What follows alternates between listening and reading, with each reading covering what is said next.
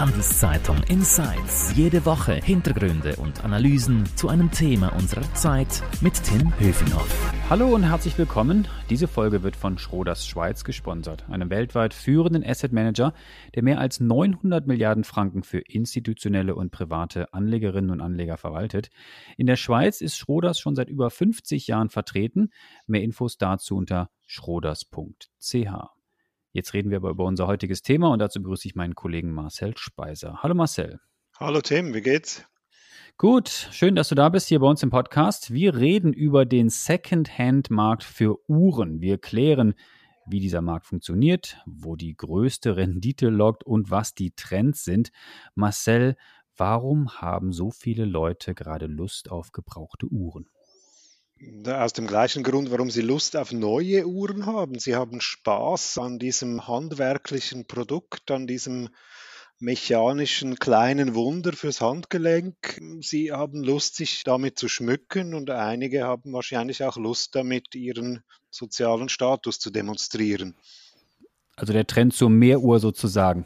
Montag, Dienstag, Mittwoch immer eine andere Uhr am Handgelenk sozusagen. Ja, also ich meine, es gibt Menschen wie du und ich, die froh sind, dass sie eine Uhr haben am Handgelenk und es gibt andere, die haben ganze Sammlungen zu Hause und je nach Gelegenheit tragen sie dann was Verschiedenes. Das ist klar, ja. Ja, aber sag mal, mit den gebrauchten Uhren, liegt das daran, dass die boomen, weil es jetzt irgendwie Lieferprobleme bei den neuen gibt? Oder sind die neuen knapp? Oder gibt es weniger neue Modelle? Oder sind die alten noch viel besser? Also, wo kommt das her, dass plötzlich auch diese, dieser Second-Hand-Markt so gut läuft? Der Second-Hand-Markt ist eigentlich ein Zweitmarkt äh, für Uhren und ich glaube, der Boom der letzten Jahre, das sind so zehn Jahre, vor zehn Jahren hat das angefangen und ist wahrscheinlich jetzt äh, während der Pandemie, die ja immer noch anhält, auf einen Höhepunkt gekommen. Also dieser Boom hängt schon sehr stark damit zusammen, dass äh, begehrte Modelle, sei es von Rolex, sei es von Patek Philippe, sei es von Audemars Piguet,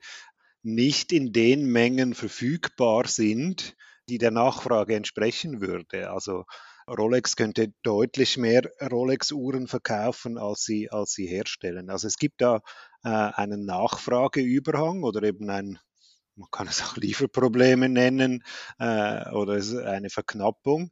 Und der große Vorteil im, im, im Secondhand-Markt da, da geht es nicht nur um antike Uhren aus den 70er Jahren oder noch älter, sondern da wird auch quasi neue Ware verkauft auf einem zweiten Kanal, der die offiziellen Kanäle halt ausverkauft sind. Mhm. Stichwort Rolex. Bei dir in der Handelszeitung habe ich gelesen, dass manche äh, neuen Uhren, wie jetzt beispielsweise bei Rolex, auch deutlich teurer werden. Ist das auch ein Grund, warum dann Leute mehr in den Secondhand-Markt gehen? Warum hat Rolex überhaupt die Preise erhöht?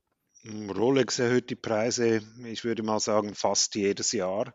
Ähm, ähm, das ist letztlich eine Renditeoptimierung äh, des Unternehmens, ähm, mag in Ausnahmefällen auch mit, äh, mit verteuerten ähm, verteuerten Rohstoffen, insbesondere natürlich äh, Edelmetallen, äh, zusammenhängen. Aber letztlich äh, kann Rolex eigentlich Preise verlangen, wie sie will. Und äh, ja, dann wird es dann halt jedes Jahr mal ein bisschen teurer. Was aber wichtig, also eine, ja, was wichtig, was, was wichtig ist, man sollte nicht meinen, auf den äh, Secondhand-Markt ausweichen zu können und dann wird alles günstiger. Oft ist es äh, das Gegenteil der Fall. Ähm, also wenn wir beim Beispiel Rolex bleiben, eines der ganz begehrten Modelle ist, äh, ist die Submariner, eine Taucheruhr, äh, die es seit den 50er Jahren mehr oder weniger unverändert gibt. Ähm, die kriegst du im, äh, im, im, normalen Uhrenhandel äh, beim autorisierten Rolex-Händler ähm, für 8500 Franken. Ähm, und auf Secondhand-Plattformen werden dafür, ich würde jetzt mal sagen, so ab 13.000 Franken kannst du dich damit mit der gleichen Uhr eindecken. Also du bezahlst Secondhand deutlich mehr als mhm. im, in den offiziellen Kanälen. Wie, wie, erklärst du dir das? Also woran liegt das?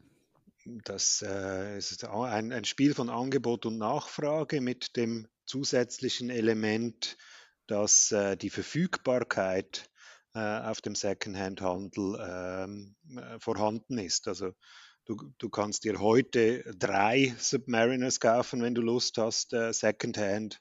Du wirst aber im, äh, ich sage jetzt beim Bucherer an der Bahnhofstraße, einem der großen offiziellen Rolex-Händler, nicht hingehen können und sagen, ja, ich würde gerne da diese Submariner mitnehmen, weil er hat keine.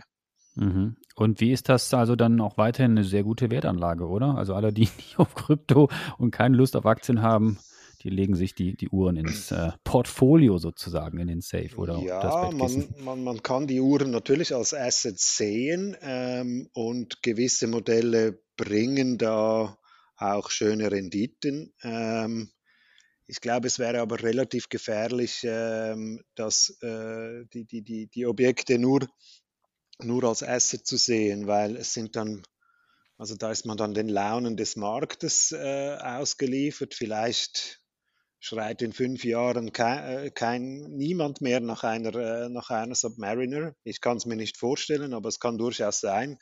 Wohingegen äh, eine Nestle-Aktie durchaus, äh, durchaus noch äh, was sein kann. Ähm, mhm. Also wenn man es wirklich nur als Wertanlage äh, machen will, dann erst nach nach eingehender Beratung, würde ich jetzt sagen. Äh, und die Uhr kann ich ja auch tragen. Die Nestle-Aktie, die kann ich ja schlecht mit mir herumtragen. Ja, du kannst aber beides nicht essen. Du kannst aber mit genau. beiden halt äh, auch Verlust machen. Oder Verlust machen. Man muss genau. sagen, ich meine jetzt äh, Marken, die wir bereits erwähnt haben, Rolex, Patek Philippe, äh, Audemars Piguet, vielleicht noch Omega, das sind schon also die sind große Verluste muss man dann muss man da wahrscheinlich nicht befürchten. Äh, die Chancen auf Renditen von 10, 20 oder 30 Prozent pro Jahr ähm, sind, äh, sind da deutlich größer und das hat es in den letzten äh, drei bis fünf Jahren auch gegeben, ja. Mhm. Aber nochmal so für Menschen, die jetzt nicht so Uhrenexperte sind wie ich, Verhältnis zu dir. Also, was für Uhren reden wir da jetzt konkret? Also, ich verstehe schon, das sind jetzt nicht die Swatch für vielleicht 100 oder 150 Franken, sondern wir reden da schon über Uhren, die kosten dann schon ein paar tausend Franken oder mehrere zehntausend Franken. Das sind besondere Modelle, oder? Nicht unbedingt. Also, du hast recht, dass der, der Großteil des Marktes äh, sowohl äh, im im, äh, also im, im, Geschäft mit neuen Uhren als auch im Secondhand-Handel ähm, da, da, da sprechen wir von Uhren, die, ich würde jetzt mal sagen, so ab 5000 aufwärts äh, sind. Äh, gegen oben sind da, sind da keinerlei Grenzen gesetzt. Aber du hast äh, Swatch äh, erwähnt. Die, äh, da sind natürlich auch, also für Swatch gibt es Sammler, die jede Uhr seit den 80er Jahren bei sich zu Hause haben. Äh, da gibt es dann spezielle Editionen von den Olympischen Spielen in weiß nicht wo. Ähm, also der Secondhand-Markt ist auch für günstige Uhren da. Ähm, das gilt für Swatch, das gilt für Modelle von Casio, die japanische Digitaluhrenmarke eigentlich da insbesondere die G-Shock-Modelle, das sind so ganz äh, klobige Zeitmesser, sportliche, unzerstörbare Zeitmesser. Also ja, der Markt ist überwiegend im Luxussegment ab 5000 äh, da, aber es gibt auch günstige Uhren, die man äh, Secondhand kaufen und handeln kann. Nun abermals kurz ein Hinweis auf unseren Sponsor. Diese Folge wird von Schroders Schweiz unterstützt. Mehr über Private Equity, Immobilien, Wandelanleihen oder Aktien unter schroders.ch. Marcel, reden wir noch mal ein bisschen über dieses boomende oder wachsende Geschäft. Du mhm. hast auch davon erzählt, dass das schon einige Jahre anzieht.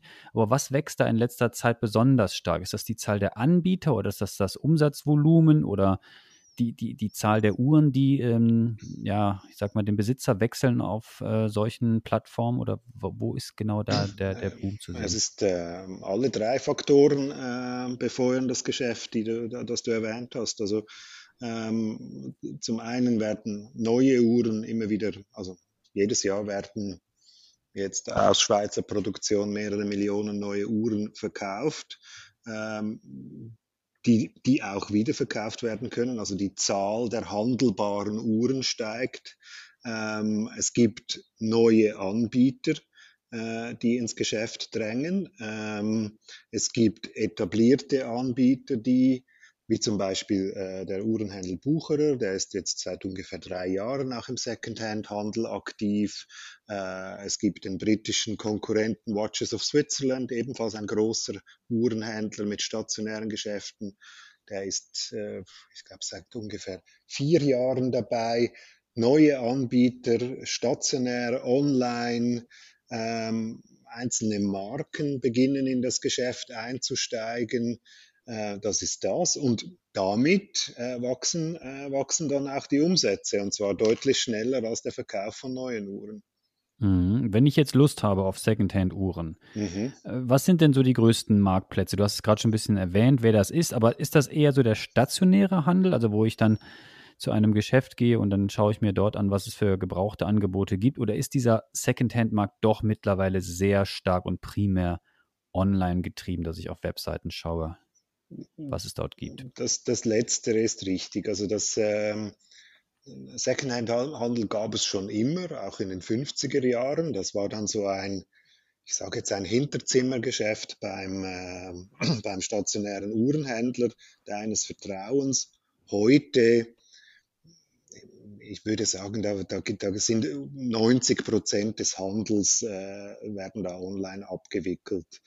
Ähm, du hast nach den großen Anbietern gefragt. Das ist natürlich je nach Weltregion, in der wir uns bewegen, äh, etwas anders. Ähm, äh, von der Schweiz aus äh, würde ich sagen, sind es, ist die größte Plattform Chrono24, ein deutsches Unternehmen, ähm, das über eine Milliarde Umsatz macht pro Jahr, mehrere hunderttausend Uhren gelistet hat das ist sicher der größte. Äh, es gibt auch Schweizer Anbieter wie zum Beispiel Chronext, die, die sitzen in Zug. Ähm, die haben so ein hybrides Geschäftsmodell mit äh, stationären Läden, ähm, aber auch die sind, die sind primär online aktiv. Mhm. Mhm. Mhm.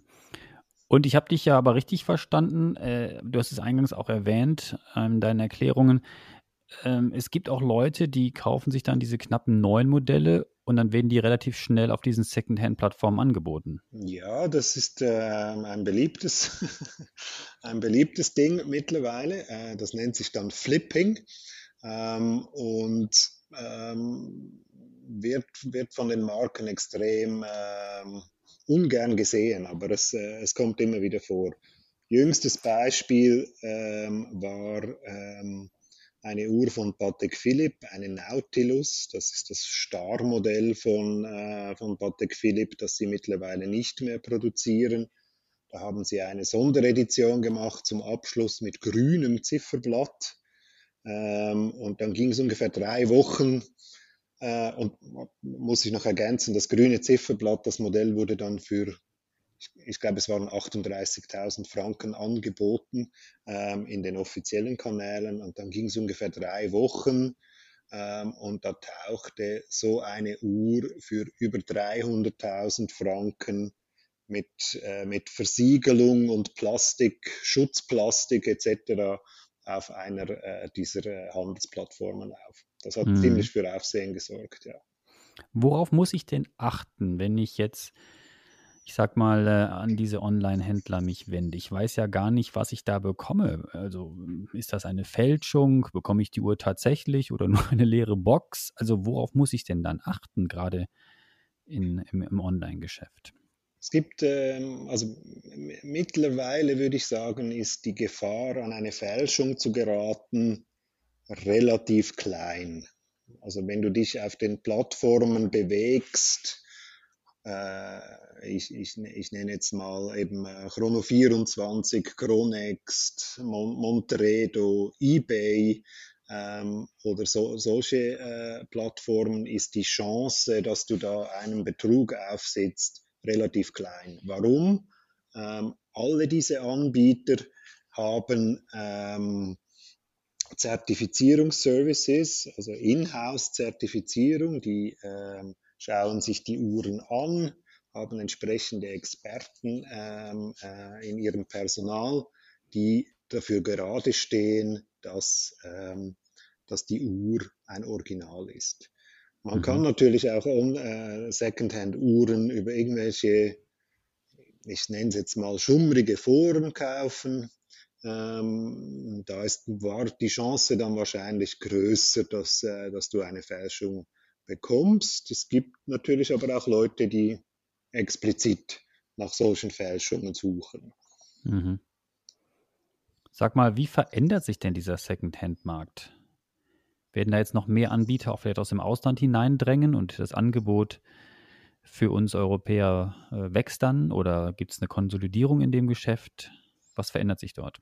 Was man sieht jetzt, äh, ist, dass äh, Investoren das, äh, das Geschäft für sich entdeckt haben, Private Equity, große Family Offices, ähm, aber auch, und das ist sehr bemerkenswert, wie ich finde, die großen Luxusgüterhersteller, ähm, Richemont aus der Schweiz beispielsweise, ähm, hat hat sich äh, ein Anbieter namens Watchfinder, ursprünglich ein britischer Anbieter, ähm, gekauft ähm, und äh, expandiert mit diesem, äh, mit stationären Geschäften in der Schweiz, in den USA, in Frankreich, in England, in Hongkong, uh, you name it. Ähm, der Lux, größte Luxusgüterhersteller der Welt, LVMH aus Frankreich, hat sich bei Chrono 24 beteiligt. Also was man sieht, ist da jetzt, dass die, diese Claims äh, abgesteckt werden. Ähm, ich habe bereits erwähnt, dass auch die äh, traditionellen Uhrenhändler äh, da aktiv geworden sind und ihr, ihr Geschäft kontinuierlich ausbauen. Ähm, wir, wir werden wahrscheinlich im Laufe dieses Jahres den einen oder anderen Börsengang sehen in diesem, äh, in diesem Bereich. Chronext, der Schweizer Anbieter, wollte schon im Herbst an die Börse, hat das dann kurzfristig abgesagt. Ich bin sehr sicher, dass, äh, dass das jetzt im laufenden Jahr nochmals versucht wird. Also wir sind da so das klingt ein bisschen pathetisch, aber wir sind so äh, in, in, einem Endspiel um die Dominanz in diesem Geschäft, würde ich sagen. Und, und, und im, im, laufenden Jahr wird, wird, da, wird da abgesteckt, wer überlebt und wer, wer diesen Markt künftig dominieren wird. Marcel, ganz herzlichen Dank für deine Insights. Das war sehr spannend, habe viel über den Uhrenmarkt und den Secondhand-Markt in diesem Geschäft gelernt. Noch mehr Infos zu diesem Thema gibt es natürlich ständig auf handelszeitung.ch. Und wenn euch unser Angebot hier im Podcast gefällt, dann würden wir uns freuen über ein Abo, sei es bei Spotify oder Apple oder wo auch immer ihr uns zuhört. Merci fürs Zuhören. Bleibt alle gesund. Danke dir, Marcel. Bis zum nächsten Mal. Ciao. Danke, Tim. Mach's gut. Handelszeitung Insights